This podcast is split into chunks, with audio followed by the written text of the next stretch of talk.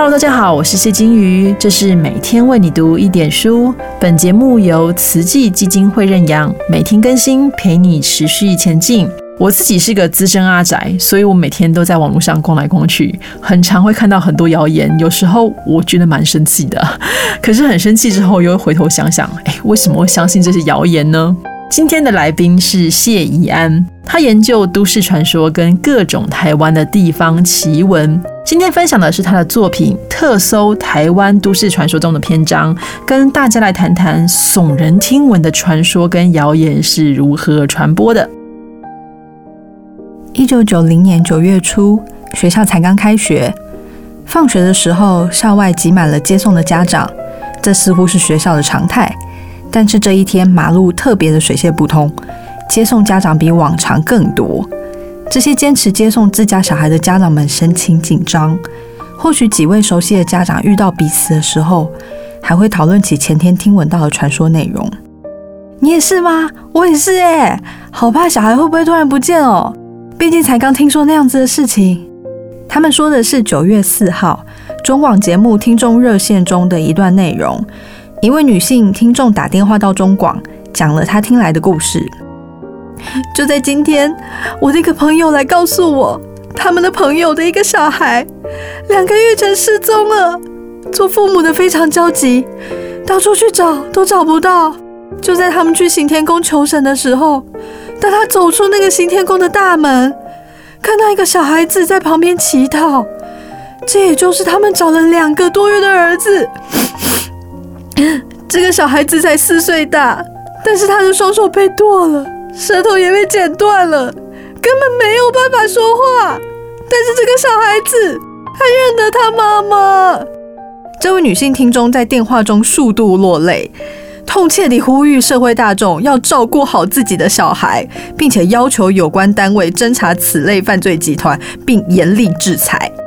这则揭露残酷真相的留言一播出，迅速引起广泛注意，报纸等媒体纷纷报道。社会局动员四五十名义工上街寻找这名盖童，警察局则动员了十二组人员访查，社服团体也召开记者会，家长们紧张到亲自接送自家小孩，各单位纷纷有所动作。可以想见，广播造成的舆论压力有多么的大。但是过了几天。没有人在行天宫附近发现符合描述的盖童。警方找到投书听众，发现这位听众马小姐激动泪诉的这一段故事，其实只是她听来的。在她之前呢，传闻已经辗转经过许多人。这个传闻不只是二手，马小姐甚至还是第十八手。那个时候是一九九零年，距离解严刚过不久。马小姐虽然是第十八首，而不是第一首，但是因为她将故事传播出去，引起了巨大的社会恐慌，因此可能需要背负法律责任。从这类判断当中，我们其实可以知道，散布谣言是被视为非常严重的事情，即便是不知情者也一样。但是这则中广盖同事件之所以掀起这么热烈的讨论，难道是投书听众用他一个人的力量能够做到的事情吗？如果不是，那新闻如此之多，为什么偏偏是中广盖同事件引起了轩然大波呢？媒体在讨论这类事情的时候，很常将引起社会恐慌的责任归咎于传播谣言的人，这其实有一点点画错重点。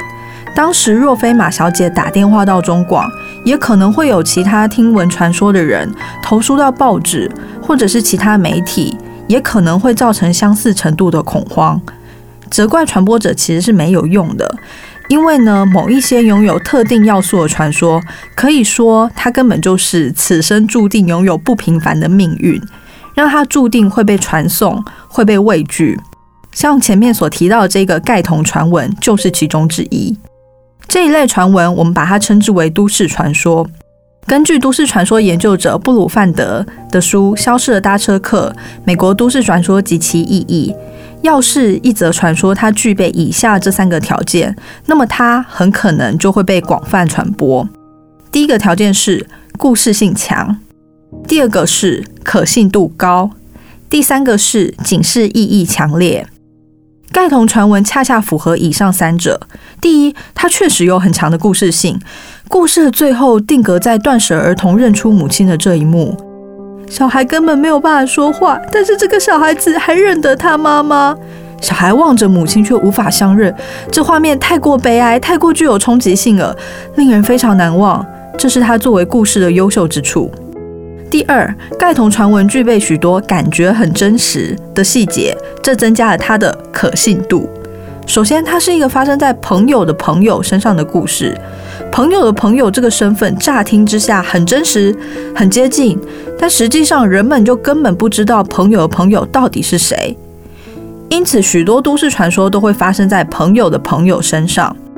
除此之外，盖童传闻还具备一些具体的细节，比如具体的场景——行天宫；具体的失踪时间——失踪两个月；小孩的具体岁数——小孩四岁。这些都使它听起来像是真实发生的事，人们很难不被说服。第三，盖童传闻的警示意义非常明确，就是不要让你的小孩失踪。这正是焦虑的父母心中最在乎的事情。总而言之，盖童传闻是典型的都市传说。中广盖童事件就是一则都市传说的传播事件，只可惜当时并没有都市传说的概念。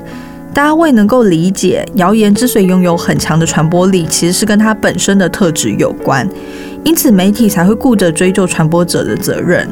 像盖童传闻这类耸动且真实的谣言，足以引起人们的恐慌，促使他们转身警告身边的朋友，而谣言就在这个警告的过程当中持续传播下去。因此，其实在这个过程当中，传播谣言的人们并没有犯错。他们只是比较脆弱，因为心中存在某些缝隙，在意着某些事物，而容易相信这一类的都市传说。这个盖童传闻所切中的是为人父母挂心小孩的这种心情。小孩被截肢的想象实在太过耸人听闻，以至于人们害怕到丝毫没有任何余裕去思考它的真实性。只顾着透过警告他人保护好自己的小孩的这件事情，拼命的排除可能的危险。而在一九九零年的台湾社会，又刚好对于小孩被害这件事情非常紧张，因为就在这之前的两三年，一九八七年、一九八八年的时候，台湾出现了许多耸人听闻的绑架案，受害者几乎都是孩童。最具代表性的是八七年的陆政案。尽管陆正的父母交付了赎金，陆正却没有回来。虽然说盖头传闻是假的，但是绑架却是真的。这就是为什么会在两三年之后，盖头传闻会引起这么巨大的回响，谣言会传播，其实背后跟他的社会背景是有关系的。怡安的分享呢，真的是唱作俱佳，我自己听起来觉得非常的有趣哦。但重点还是在于，我们听到这些消息的时候，需要先停一下。你想想看，我是不是需要转发这个新闻？这个稍微停一下呢，可能就会让我们醒过来，然后做出好的判断。这个小秘诀分享给大家，我们明天见，拜拜。